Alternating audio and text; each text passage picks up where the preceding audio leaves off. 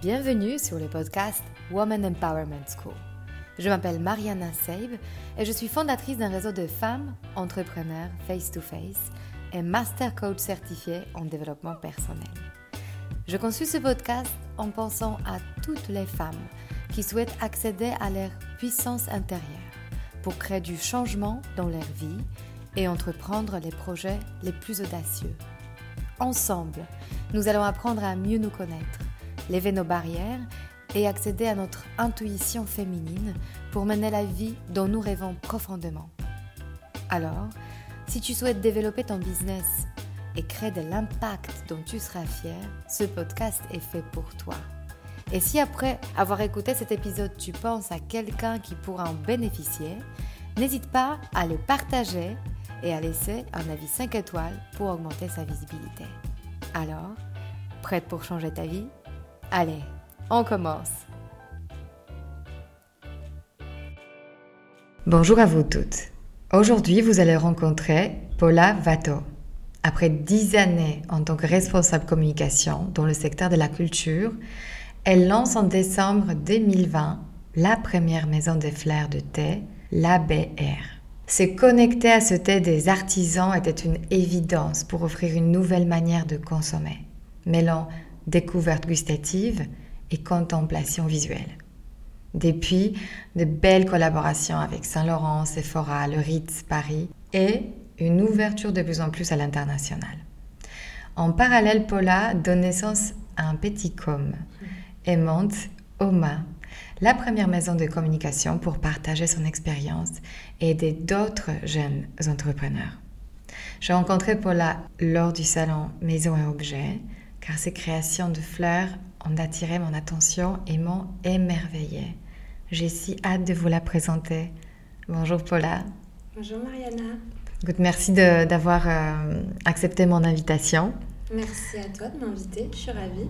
Euh, écoute, pour l'instant, c'est vu que sur, euh, sur les images. C'est notre première rencontre. On est dans mon appartement, il fait, il fait pas si beau aujourd'hui. Il fait tout gris. Mais c'est pas grave, on va amener le soleil, nous. Exactement. Et euh, pour attaquer le sujet, euh, je, commence toujours avec une question qui est assez, qui démarre assez fort. Mais est-ce que tu pourrais nous dire brièvement d'où est-ce que tu viens mm. et dans quel cadre familial tu as grandi? Quelle ambiance, quelle croyance en façonné ton enfance et euh, ton système de valeurs d'aujourd'hui? Bien sûr. En plus, j'aime beaucoup parler de mon enfance et de ma famille. J'ai eu la chance de grandir dans un environnement baignée d'amour et de tendresse. Je suis la dernière d'une fratrie de trois. Ma grande sœur a 10 ans de plus que moi, donc euh, tu vois, j'ai toujours été entourée de, grands, en fait, d'adultes qui, qui, veillaient sur moi, qui prenaient soin de moi. Euh, mon papa est médecin et ma maman institutrice. Euh, et donc, donc j'ai été, j'ai été très bien entourée, très choyée, avec la particularité que ma mère est née au Maroc et a vécu toute son, sa jeunesse, son adolescence là-bas. Et donc, si tu veux, elle nous a un peu éduqués comme ça. C'est-à-dire que moi, j'avais pas de clé à la maison. Euh, c'était tout le temps ouvert. Il y avait, il y avait tout le temps du passage. Euh, euh, voilà, quand je rentrais des cours, parfois mes parents, ils n'étaient pas là. Mais en revanche, il y a des amis de mes parents qui étaient là. Donc, c'était très vivant, très bienveillant. Et j'ai beaucoup aimé, en fait, cette, cette vie permanente à la maison. Et l'autre particularité de ma famille, c'est qu'on est on était en tout cas passionnés d'équitation. Mes parents se sont rencontrés dans un club hippique et ils nous ont transmis cette passion. On, l'a pratiquée à haut niveau derrière, en famille, puisque mon père était notre coach sportif. notre coach d'équitation. Donc, si vous c'était assez incroyable parce que du coup, j'ai développé une relation très fusionnelle avec mon père, très intime, parce que bah, tous les jours, on était deux heures à l'équitation ensemble. Euh, et en même temps, c'était très intense euh, de faire du sport à haut niveau en famille parce que euh, bah, tous les week-ends, on était à l'étranger ou en France sur des compétitions. Euh, qu'il pleuve, qu'il neige, qu'il vente, tu vois, fallait se lever à 6 h le dimanche matin pour aller sous la pluie faire la compétition. Sauf que bien souvent, c'était pour se faire éliminer ou tu, tu sais jamais trop comment ça finit. Et quand tu le fais en famille, quand tu rentres chez toi le soir, euh, t'es toujours là-dedans, tu vois. Donc on coupait pas trop. Et du coup, l'équitation, ce sport à haut niveau en famille, m'a euh, énormément façonné durant cette adolescence, que je l'ai pratiqué très jeune. Ça m'a appris vraiment à, persévérer, ça m'a appris à, voilà, même dans, l'échec, à persévérer, à tenir bon. Euh, et puis le, cheval, c'est un sport qui demande beaucoup d'investissement et d'engagement. Tu vois, c'est pas comme une raquette de tennis que tu poses après un match. C'est-à-dire que le cheval, c'est un animal vivant euh, auquel tu dois vraiment être connecté, apporter de l'attention, du temps. Euh, donc, donc ça, je trouve qu'en tant que jeune adolescent, ça t'apprend vraiment plein de belles valeurs. Voilà, bah, qu'il faut, qu'il faut prendre soin d'un animal vivant et, et pour créer vraiment une relation durable. Si tu veux, dans le cheval, on est, on est seul. Le cavalier, c'est pas un sport d'équipe pour le coup. Euh, tu es seul, mais tu es avec ton duo, tu es avec ton cheval. Donc tu dois euh, être toujours dans l'esprit, dans cette connexion à l'animal vivant. Et ça, très jeune, ça m'a appris cette sensibilité-là. Euh, voilà, moi j'ai assisté à des. Enfin, si tu veux, c'était vraiment de la compétition comme on peut voir dans des séries où ça va être des coups bas pour euh, bah, que l'un soit qualifié, pas l'autre en équipe de France. il y avait vraiment cette, cette, chose très dure qu'il fallait réussir à surmonter pour rester en première position. Hmm. Qu'on n'est pas forcément ensemble, on s'entraide pas forcément. Pas du tout. Ouais, c'est chacun pour soi. C'est chacun pour soi. Et même entre parents, il y avait des compétitions, des choses. C'était pas très sain, si tu veux. Et en même temps, je crois que ça m'a appris du coup à prendre beaucoup de recul sur tout ça, mhm. euh, à, à, me renforcer du coup forcément face à, face à la vie, face, euh, face aux, épreuves, face aux coups bas. Euh. et donc aujourd'hui, je suis quelqu'un grâce à ça, je crois, qui est très positif. en fait, je sais pas si c'est directement lié à ça, mais si tu veux, aujourd'hui, je vois toujours le verre à moitié plein. Euh, parce que je pense que j'ai vécu, du coup des, expériences dures ou que je me suis confrontée à des choses dures très jeune dans ce milieu euh, qui me permet de m'émanciper beaucoup de, de, plein d'épreuves en fait et de pas voir les épreuves comme un frein absolu. Mhm, ou l'échec comme la fin absolue, mais c'est une étape. C'est vraiment des étapes. Mhm. Alors par rapport à ça, juste avant d'enregistrer cet épisode, tu m'avouais que tu as plutôt un, un profil littéraire. Oui. Euh, alors que tu étais souvent dans le milieu euh, assez maths euh, dans ta scolarité.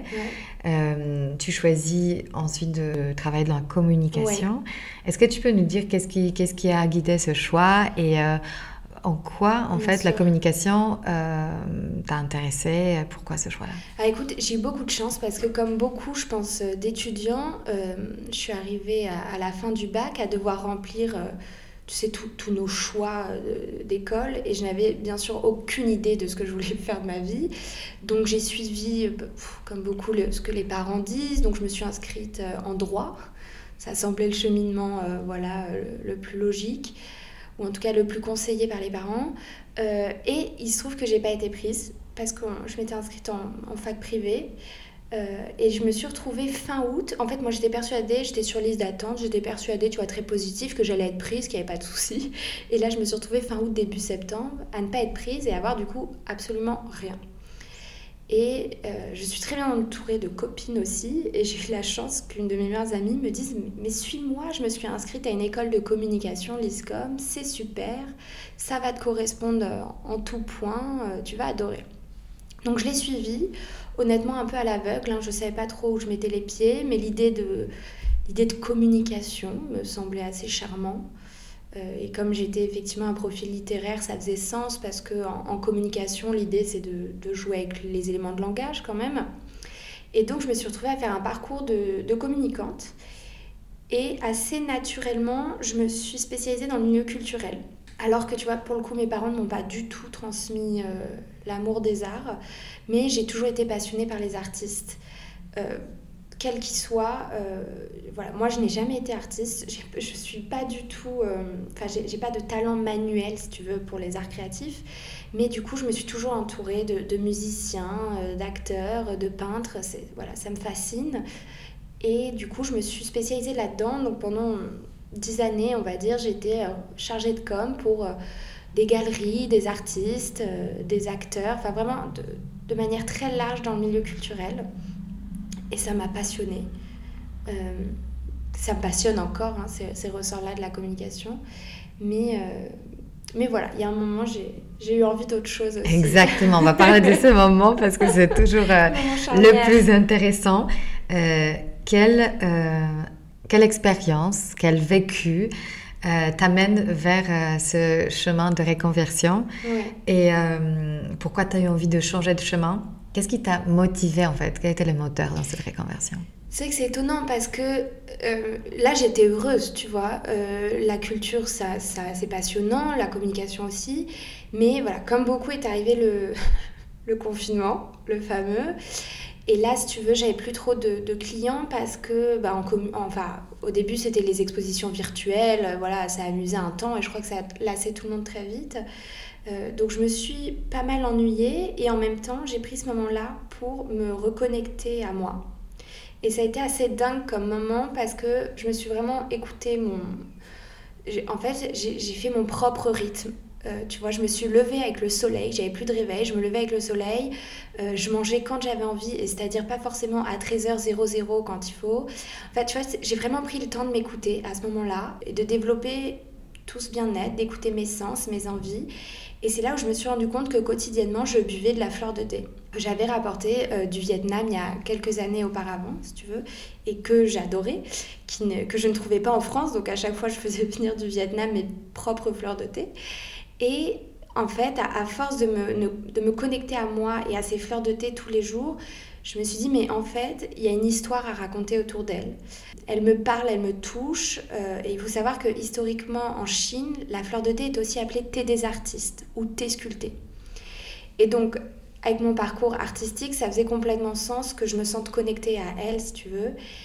Et comme je suis passionnée de, communication, de storytelling, je me suis dit, ok, c'est le moment d'écrire une histoire euh, autour des fleurs de thé et de créer une marque euh, qui les fasse connaître en France. Est-ce que tu peux juste, euh, pour tous ceux qui ne connaissent pas du tout le concept, décrire à quoi ça ressemble oui, ce thé Parce que c'est vrai que du coup c'est très peu connu en France. C'est assez intrigant, fleur de thé.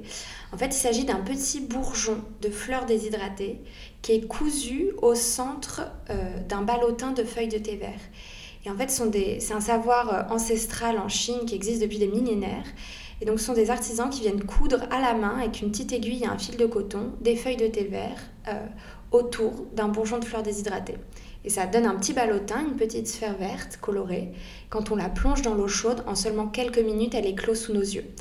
Donc c'est vraiment un thé qui est expérientiel. Euh, c'est un thé qui est holistique parce qu'il va faire du bien au corps, bien sûr, avec les bienfaits du thé vert et, de la, et des fleurs, mais aussi à l'esprit parce qu'on contemple réellement un, spectacle, il se passe, donc moi je parle même de performance artistique, parce qu'on voit la fleur éclore, donc selon l'eau chaude, le tressage, elle, elle éclot toujours de manière différente, avec des couleurs différentes, c'est très visuel, c'est très graphique, c'est très beau. Et c'est en mouvement parce qu'en fait, euh, à chaque minute, il y a une autre euh, forme de fleur en fait qui se présente à nous. Moi, mhm. tu vois, la, la, gamme à la pivoine, je parle même d'une ballerine parce qu'elle est toute rose euh, et puis on dirait qu'elle danse comme ça dans l'eau. Enfin, c'est vraiment magique. et, je, du coup, j'étais très frustrée que peu de gens la connaissent en France, que qu'on ne la consomme pas plus. Et donc mon challenge, et pas des moindres, ça va vraiment être d'inviter les, les individus à avoir une nouvelle consommation du thé, qui ne soit pas, avec le sachet jetable, euh, où c'est pas du tout en pleine conscience en fait, euh, et où c'est pas écologique non plus, parce que la fleur de thé c'est 100% organique, mhm. c'est des feuilles de thé vert et de la fleur. Hein. Euh, et donc voilà, l'idée c'est d'inviter à une consommation plus consciente du thé, plus holistique aussi, euh, et tu vois, j'ai beaucoup de personnes qui, qui, la consomment euh, pour accompagner un moment de méditation, pour accompagner une séance de yoga. Euh, parce que vraiment, Sous forme de rituel, en fait. C'est vraiment un rituel. Mhm. Bah, en Chine, c'est un rituel sacré, hein, l'éclosion de la fleur de thé.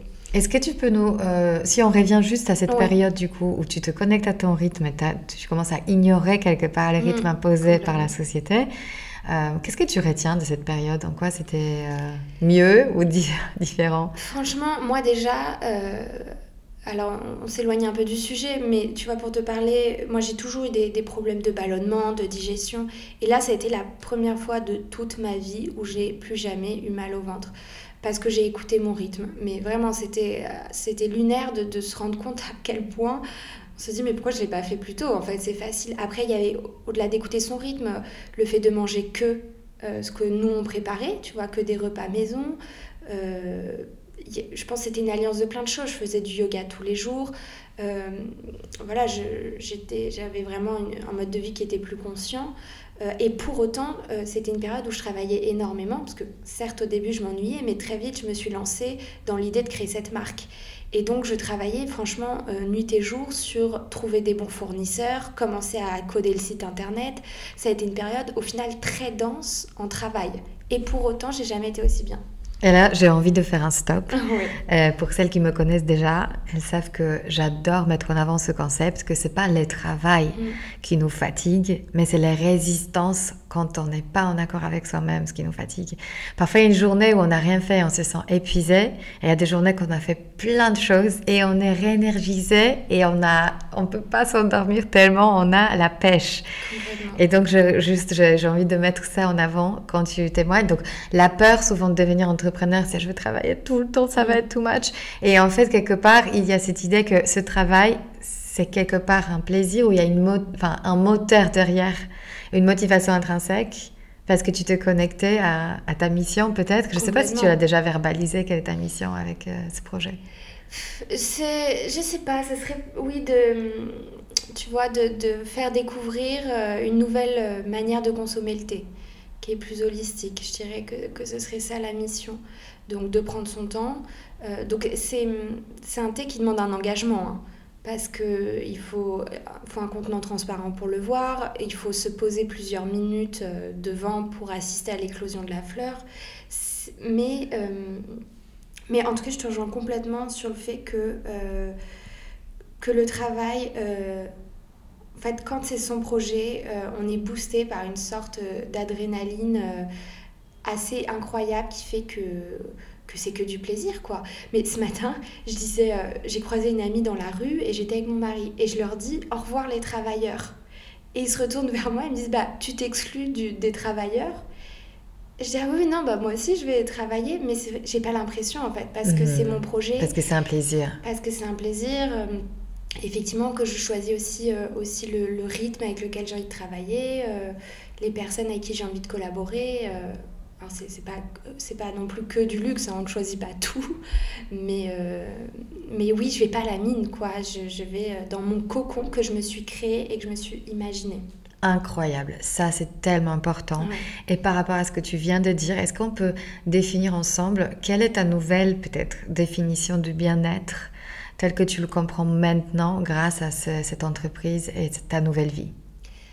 Après, j'ai l'impression d'avoir énormément de chance et d'avoir acquis un luxe exceptionnel de, euh, de pouvoir justement faire mon propre rythme de travail.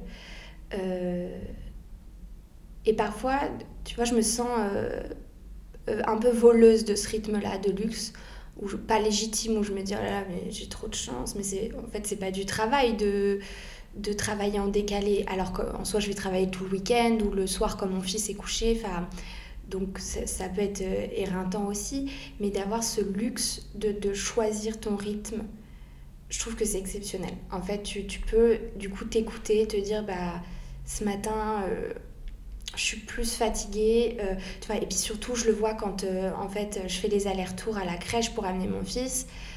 en fait, le fait de... C'est des petites choses bêtes, mais de me dire, ok, ben, je ne suis pas obligée d'aller à la crèche déjà habillée en tenue de bureau et de me mettre un stress. Euh, enfin voilà, je prends le temps de faire les choses euh, bien. De, ces moments-là. Mais en revanche, ça demande effectivement d'autres sacrifices, c'est-à-dire quand je le couche le soir, et bah, presque tous les soirs, je rebranche mon ordinateur, évidemment, parce que, bah, par exemple, le matin, j'ai pris plus mon temps pour l'amener à la crèche. Mhm. Mais c'est ton choix. Moi, j'ai envie de rectifier quelque chose que tu as mhm. dit, que tu le considères comme une chance, ou parfois tu dis, est-ce que je suis méritante ou légitime de ça? Moi, je pense que ce sont des décisions consécutives mhm. que tu as eu l'audace et le courage de prendre. Je veux que tu te réappropries ces décisions parce qu'elles t'appartiennent et c'est un courage. C'est beaucoup plus euh, sécurisant de suivre les rythmes des autres. Donc, euh, tu as besoin de coaching, toi. Complètement, parce que tu vois, parfois, quand je vois mes amies qui sont malheureuses en entreprise, etc., je me dis, mais j'ai trop de chance à côté, quoi. Et du coup, je, je culpabilise. Je culpabilise complètement de ça par rapport à elles. Je me dis, mais les pauvres, elles, c'est dur, elles ont un boss horrible, et puis un, un rythme, alors que toi, t'es tranquille. Et donc, je, je culpabilise Alors, complètement. Revenons à cette idée de tranquille. T'être tranquille, euh, c'est souvent lié aux finances, être tranquille. Et c'est Oui. aussi euh, souvent, je, je me suis spécialisée dans l'argent, pas uniquement parce que j'aime l'argent en soi, mais je trouve que c'est révélateur de plein, enfin, c'est une sorte de superficie qui cache énormément de choses derrière. Euh, notamment, souvent, on utilise l'argent contre soi. C'est-à-dire, parce que je gagne très bien dans ce job qui ne me convient absolument pas, c'est, ça prédomine. Et donc, on ne travaille même pas sur un plan B. Ok? Toi, tu as un moment travaillé un plan B de comment sortir de ta vie de, en communication avec tous les symptômes que ton corps a pu t'envoyer, euh, dont tu nous as parlé tout à l'heure. Et tu t'es dit, en fait, une autre vie existe. Est-ce que tu peux, du coup, me dire euh, où tu en es financièrement et qu'est-ce que tu appelles ta chance Mm. euh, et comment tu t'es créé un écosystème qui te permet aujourd'hui d'être aussi autonome financièrement Alors, tu vois, c'est hyper intéressant parce que je dis tout, souvent à mes amis, ok, j'ai de la chance, je, suis- je suis libre dans mon rythme, mais en revanche, je suis pas riche. Donc, clairement, parce que elles, je vois, en étant en grandes entreprises, elles vont avoir effectivement une sécurité de ticket restaurant, plan épargne, euh, ticket chèque vacances, euh, prime euh, à la fin du mois. Enfin, vraiment un, tout un package euh, qui fait qu'elles ont beaucoup plus d'épargne ou en tout cas d'aide quotidienne, quoi. C'est sûr que quand tu es à ton compte, tout ça déjà c'est de côté. Et moi, la BR, là, je me suis dit que pendant au moins trois ans, tout ce que je gagne, je réinjecte dedans. C'est ça aussi que je trouve que quand tu as une marque euh, et quand tu crées des produits, tu réinjectes, enfin, il faut réinjecter en permanence, en permanence, en permanence. Euh, donc l'idée, c'est de ne pas être déficitaire, bien sûr. Euh, mais, mais c'est de tout le temps, bah, là, euh, par exemple, bah, quand j'ai fait une collaboration avec Saint-Laurent, ça a fait rentrer euh, beaucoup d'argent, tu vois, ça a bien fonctionné. Mais en fait, tout de suite, l'argent, il est reparti dans d'autres projets, dans du coup un nouveau développement produit, dans la participation à un salon, enfin voilà. Donc, euh, avec cette activité, on va dire que c'est difficile de, de vivre à côté de manière paisible. Si, Ou au même de niveau manière- voilà, qu'avant Euh, bon, après, moi, j'ai quitté un, un job qui n'était pas bien payé, hein, parce que pour le coup, le milieu culturel en communication, tu vois, c'est... J'ai jamais euh, été euh, gagné énormément, donc c'est là où le- la bascule du risque était pas forcément très énorme pour moi. Et ce que je me dis, on se disait avec mon mari l'autre jour, en fait, autant être à son compte quand tu gagnes peu comme ça, tu... Enfin, bien sûr qu'il faut faire la bascule, quoi, il faut pas hésiter. Je pense que c'est très compliqué quand, quand tu gagnes beaucoup, que tu as, que as un, gros prêt à rembourser, que ça, à mon avis, la bascule, elle est plus dure à faire. Mais euh, Elle s'est construite. elle se construit. Non, mais. Moi, j'accompagne est changements de possible, hein. vie. Elle se construit. Tu sais plus ce que tu perds, Ouais. mais aussi tu as plus d'aisance pour aller chercher cet argent parce que tu connais déjà ta capacité à le gagner. Et tu sais que je pense que quand tu as faim, en plus, tu vas euh, chercher l'argent. Et, c'est- et, et moi, à la limite, c'était mon... Ça m'a peut-être pas assez boosté au début euh, parce que je voyais petit. Quelque part, j'avais pas trop de risques. Je me disais, bon, j'ai pas, pas quitté un gros salaire, je prends pas trop de risques. Alors que si ça avait été le cas, ça m'aurait peut-être boosté beaucoup plus. Et j'aurais peut-être été plus agressive dès Exactement. le début, tu vois. Mhm. Donc, donc c'est sûr que ça peut être un... Enfin, c'est un... quelque chose qui doit être... qui encourage. Comme avec l'ABR, euh, c'est compliqué d'en, vivre à côté, euh, j'ai continué... euh, Enfin, j'ai... J'ai continué de faire mon activité de communication en parallèle et j'ai lancé euh, OMA, qui est la première maison de communication.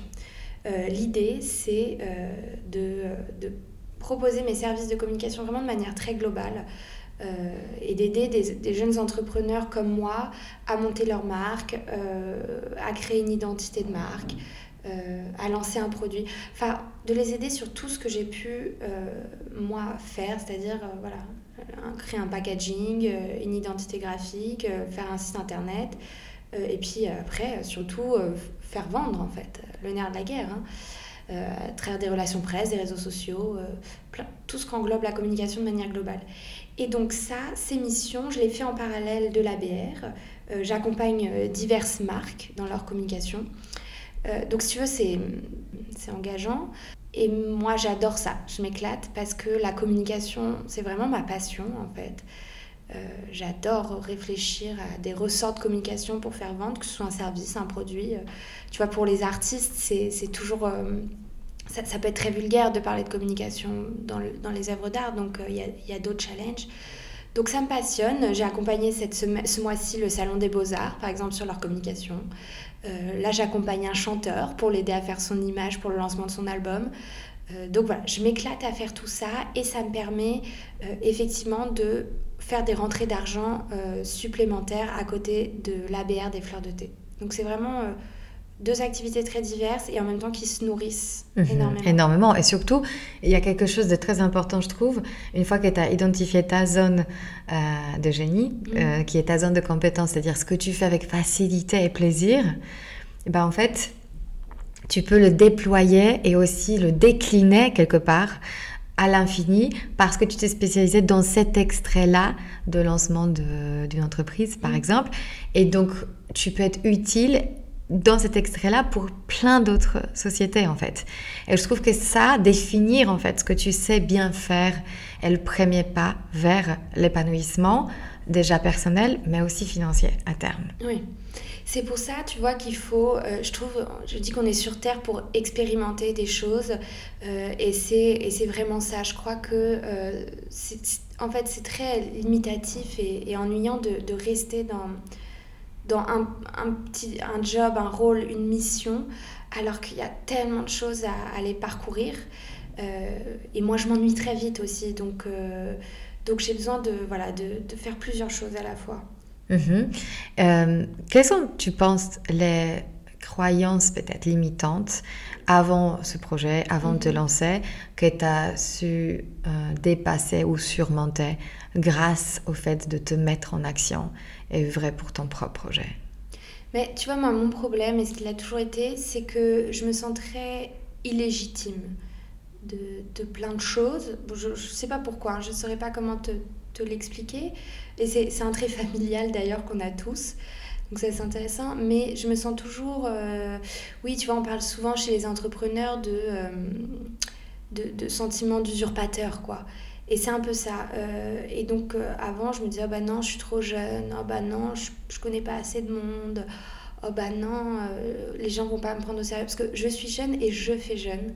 Euh, donc c'était aussi mon frein. Je me dis, mais les gens vont, vont pas me, vont pas prendre au sérieux euh, euh, en tant qu'entrepreneur, alors que alors qu'en fait, on, enfin, quelque part, on leur demande pas de me prendre au sérieux, quoi. Il faut faire ses preuves, il faut montrer son business, et puis après, les, les choses suivent tout seul. Et tu vois, j'ai eu de la chance avec le lancement de la BR, c'est allé très vite. Dès le premier mois, enfin, de la chance, tu vois, encore une fois, je parle de chance. Oui, tu t'enlèves cette euh, legacy, cette légitimité que tu as. Alors que j'ai bossé pour. Hein. Mhm. J'ai bossé pour avoir à la sortie un article dans Vogue, dans Madame Figaro.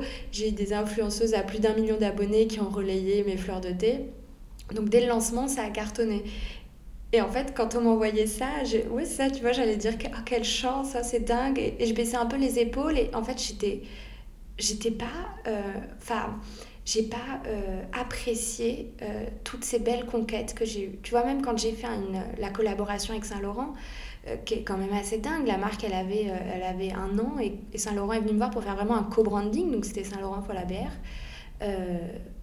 et ben je, je continue de ne pas me sentir légitime. Quand les gens ils me félicitaient, je dis non, non, mais attendez, hein, tant que c'est pas sorti, non, mais tant que. Hein, non, mais et une fois que c'est sorti, tu n'avais plus d'arguments. Non, mais j'étais pas non plus encore heureuse. Et en même temps, ça ne nourrissait pas ta capacité, en fait, ta fondation à te dire ça y est, c'est à qui ça m'appartient, c'est grâce à moi. Toujours pas. Et Nous, on va se revoir. c'est un long parcours. Parce que c'est libérateur, en fait. Trop beau. Mais c'est trop bien que tu le dises parce qu'en fait, pour toutes celles qui mm. l'ont, euh, vous pouvez déjà vous dire qu'en l'ayant ça, euh, quelque part, ça ça nous empêche pas d'avancer. Donc, tu as su quand même bypasser, quelque part, t'immuniser à ce message que t'es pas légitime. Parce que mm. tu y es allé quand même. Mm. Donc, quel était la moteur, le moteur? Bah, je crois que j'ai envie de toujours plus, de, de faire toujours plus mes preuves, du coup, de, et de montrer de, que, que, que je suis légitime quelque part, et tu vois, du coup, de, de continuer de grandir, de... Et en fait, il y a des moments où je m'en veux parce que j'ai l'impression que je ne fais pas assez pour moi, justement. Et où tu vois, et il y a plein de moments où je me dis, ok, fais une pause euh, et observe que là, tu dois être fier de ça. Euh, pour toi et que c'est toi qui l'as obtenu et que c'est génial. Et pas attendre l'aval des, clientes et, l'aval des, followers. Et, et sauf que c'est compliqué parce que quand on est en communication, tout ce qu'on fait, c'est pour le rendre visible pour les autres. Euh, donc on est obligé d'attendre cet aval parce que ça valide que le travail a été bien fait, qu'on s'est bien rendu visible et que si le produit est vendu, que machin, c'est qu'on a bien travaillé. Euh, donc je dirais que là c'est plus personnel, mon challenge de, de, vie dans les années à venir, ça va être effectivement d'être fier aussi pour moi et d'apprendre à mhm. faire pour moi, tu vois. Donc de décorer quelque part le retour des autres versus ton investissement personnel, être fier de ce que tu donné de toi. Mm. Et ça, c'est dans ton pouvoir plutôt que comment ça a été reçu. Ouais. Parce que ce qui est douloureux avec euh, cette, euh, euh, ce prisme mm. de j'attends le retour et c'est ça qui va définir si ce que je fais a de la valeur ou, non, c'est pas le retour en lui-même, mais ce qu'on ce qu'on le fait signifier à notre sujet. Et ça peut être même assez paralysant de se dire avant la future campagne, à nouveau je vais devoir me dévoiler et à nouveau je ne sais pas si ça va marcher, donc je délègue mon pouvoir quelque part mm. parce que le retour des autres, c'est toujours hors contrôle on ne sait jamais comment ça va être accueilli. Alors que ce qui nous permet de récupérer nos pouvoirs, c'est de se concentrer juste sur ce moment de comment j'apparais au monde, qu'est-ce que j'envoie, qu'est-ce que je prépare, comment je, comment j'agis jusqu'à ce jour J quand ça va être diffusé. Et c'est déjà euh, une base nécessaire et suffisante pour s'autoféliciter, c'est vrai. Oui, complètement. Mm-hmm. Ça fait du bien de l'entendre. Ah. Est-ce que euh, tu peux donner quelques conseils peut-être à toutes celles qui nous écoutent et qui ont un énorme effet miroir avec toi euh, et qui comprennent toujours pas par quoi tu as commencé, dans le sens, euh, de façon tangible, euh, si on pourrait un peu mm. retranscrire tes premiers pas vers cette vie où tu as tout créé comme tu voulais. par quoi ça commence? Alors, pour moi, le premier challenge et le premier frein, euh, en ce qui me concerne, du coup, c'était de trouver un fournisseur de fleurs de thé. Euh, mais je pense que ça va pour euh, toutes les marques, donc plus produits qui veulent se développer, mais à la limite service, on peut faire un équivalent, c'est-à-dire de trouver tes fournisseurs. Donc ça va être donc soit de ton produit, après il fallait trouver le fournisseur du packaging, après le fournisseur de la boîte d'expédition, après le fournisseur qui va expédier. Tu vois, c'est d'abord de créer ton écosystème de, de marque, mais de manière, euh, voilà, très, en fait, c'est pas, c'est là où c'est pas sexy, pas glamour quelque part, mais c'est de la logistique pure et dure, quoi. Euh, et tu vois, moi à la base, j'y connaissais rien, donc j'ai passé des heures et des heures à chercher les bons fournisseurs. Donc tu t'es mis, euh, tu t'es mise en action. En fait. Ah, je me suis mise en action, et c'était vraiment donc prendre le téléphone, demander à tout ton réseau est-ce que tu connais quelqu'un qui connaît quelqu'un? Et après, faire des recherches internet à gogo. Je me suis retrouvée sur des sites lunaires, je ne sais pas comment, par ricochet. Enfin, j'ai vraiment euh, emmagasiné un max de contenu pour, euh, pour après, moi, trier et trouver les fournisseurs les, mieux pour mon business. Donc ça, ça a été euh, le nerf de la guerre. Je dirais que c'est vraiment le nerf de la guerre à ne pas sous-estimer parce que ça prend du temps et c'est le plus important pour que le business fonctionne. Après, le deuxième point, et là, ce qui m'a le plus évidemment euh, plu, euh, c'était de créer l'identité de la marque. Donc faire ta plateforme de marque, tes valeurs, ton identité graphique, voilà, de penser tout ce système-là. Et ça, c'est aussi pour moi, c'est les deux piliers les plus importants hmm. dans ça la création de ta marque. Ça ancre ta marque dans la réalité matérielle. Mais ce qui précède ce moment quand tu te mets en action et que tu cherches, c'est une pensée. Et je veux qu'on touche cette pensée-là. Qu'est-ce que tu as dû penser au sujet de cette marque qui n'existait pas encore pour que tu puisses passer autant de temps à faire tes recherches? Mais tu sais que c'est drôle parce que je crois que je la, je la visualisais tout de suite parce qu'en fait, euh, elle, est, elle est complètement incarnée, cette marque. Euh, et les personnes qui me connaissent euh, savent que c'est complètement moi, quoi. Dans les, dans les couleurs, dans les formes, dans les éléments de langage. Euh, et c'est là où pour moi ça paraît aussi facile, c'est que en fait c'est une retranscription de moi en marque. quelque part la BR. Donc ça a d'abord existé sur ton, dans ton imagination. tu l'as vu je l'ai en vu, fait. En fait, je l'ai vu en buvant cette fleur de thé chez moi et avec cette envie d'entreprendre. J'ai vu complètement ma marque. Et d'ailleurs, c'était assez frustrant parce qu'au début, les quand je parlais de ça, je pense que les, les, gens visualisaient pas du tout. Ils savaient pas ce que c'était la fleur de thé. Pour eux, c'était très fumeux, tu vois, ce dont je leur parlais. Alors que moi, mais je le voyais ce site, je, je le voyais cette, je la voyais cette marque. Et donc c'était une vision très concrète. Quoi. Donc si je peux le retranscrire et tu me diras si ça tombe juste, c'est que tu as dû avoir cette pensée, cette marque existe déjà.